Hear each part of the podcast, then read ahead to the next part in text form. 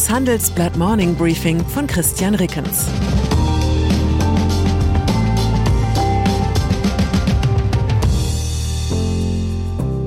Guten Morgen allerseits.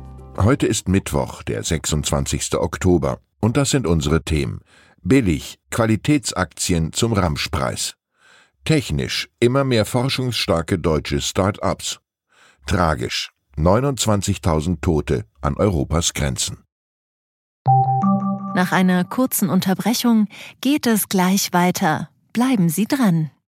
Wenn ich am Freitag Feierabend mache, freue ich mich auf richtig viel Lesezeit am Wochenende. Wenn es Ihnen vielleicht genauso geht, haben wir jetzt genau das Richtige für Sie. Das neue Handelsblatt Wochenende. Ich bin Charlotte Hauenhorst, Digitalchefin beim Handelsblatt. Und ich bin Sven Prange, Leiter des neuen Wochenendteams. Wir sind jetzt noch mehr für Sie da, wenn Sie Zeit haben, am Wochenende, mit inspirierenden Recherchen, praktischen Ratgebern und echten Deep Dives. Entdecken Sie unser neues Programm auf handelsblatt.com/slash Wochenende und abonnieren Sie dort unseren neuen Wochenend-Newsletter. Wir freuen uns auf Sie. Aktien. Fast alles kostet immer mehr. Vom Rapsöl bis zum Toilettenpapier. Aber eben nur fast. Viele deutsche Aktien werden derzeit verramscht als wäre die Frankfurter Börse ein Teppichhaus im Dauerschlussverkauf. Das vielleicht extremste Beispiel liefert BMW. Die Anteilsscheine des profitablen Premium-Autobauers sind aktuell für den 2,8-fachen Jahresgewinn pro Aktie zu haben. Es geht sogar noch billiger. Der Düngerproduzent K plus S braucht mit einem sogenannten Kurs-Gewinn-Verhältnis von 1,6 weniger als zwei Jahre, um seinen gesamten Börsenwert netto zu verdienen.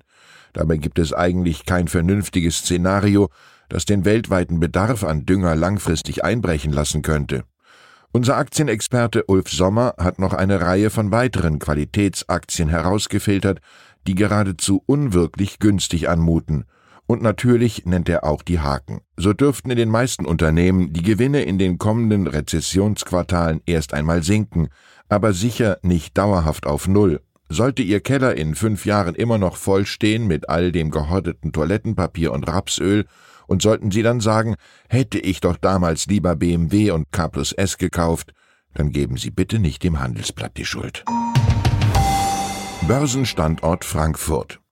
Es wirkt, als bestrafe die Finanzwelt derzeit alles mit einem Bewertungsabschlag, was einen Bezug zu Deutschland aufweist.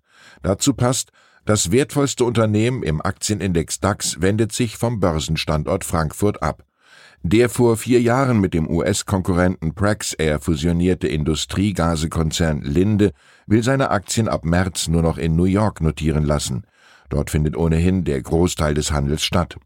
Joachim Schallmeier, Leiter Kapitalmärkte und Strategie bei der Sparkassenfondsgesellschaft DK Investment, sieht darin einen Trend. Das Beispiel Linde zeige einmal mehr, wie schwierig es für den Finanzplatz Deutschland sei, sich global zu behaupten. Als Grund nennt Schallmeier das fehlende deutsche Kapitalmarktbewusstsein mit vergleichsweise wenigen Aktionären im Inland. Die DAX-Unternehmen befinden sich mehrheitlich in den Händen ausländischer Investoren und bei denen gibt es keinen Sympathiebonus für eine Börsennotierung im Main-Metropölchen. Deep Tech Startups.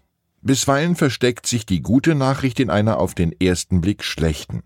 Die schlechte Nachricht ist in diesem Fall, dass zwischen Juli und August in Deutschland knapp 30 Prozent weniger neue Start-ups gegründet wurden als im gleichen Zeitraum des Vorjahres.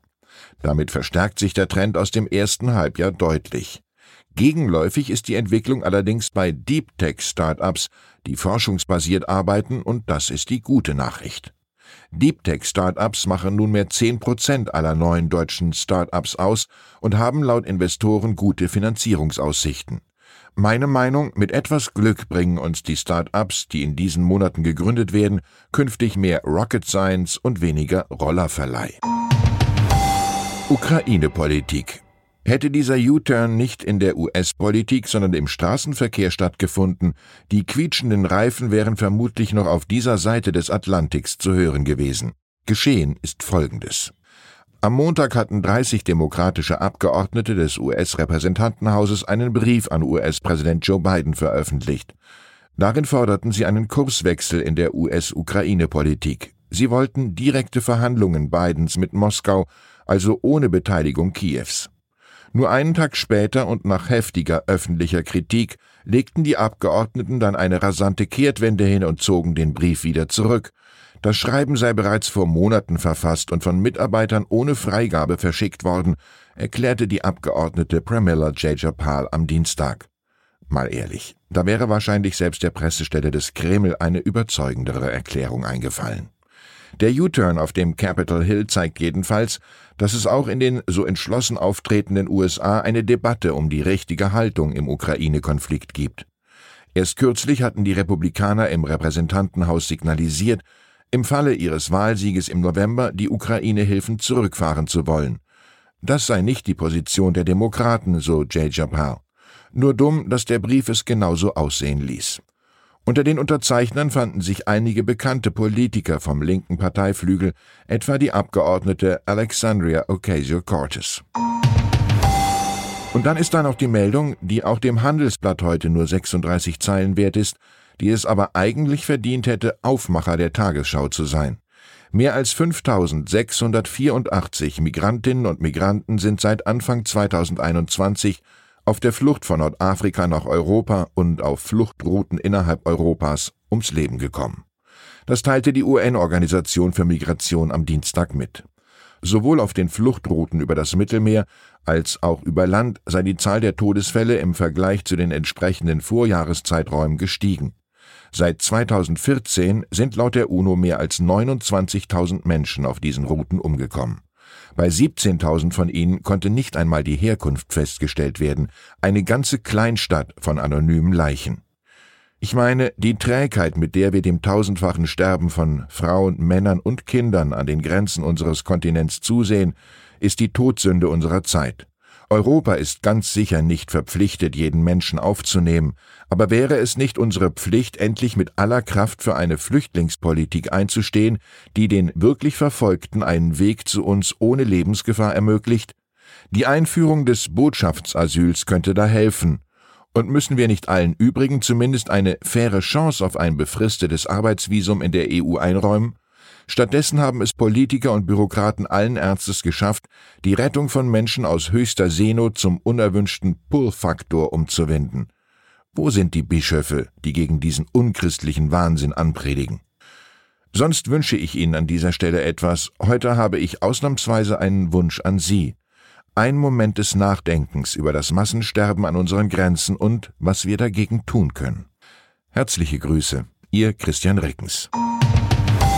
PS die Bundesregierung genehmigt voraussichtlich, dass sich der chinesische Staatskonzern Costco im Hamburger Hafen mit 24,9 Prozent an einem Containerterminal beteiligen darf, statt wie zuvor geplant mit 35 Prozent.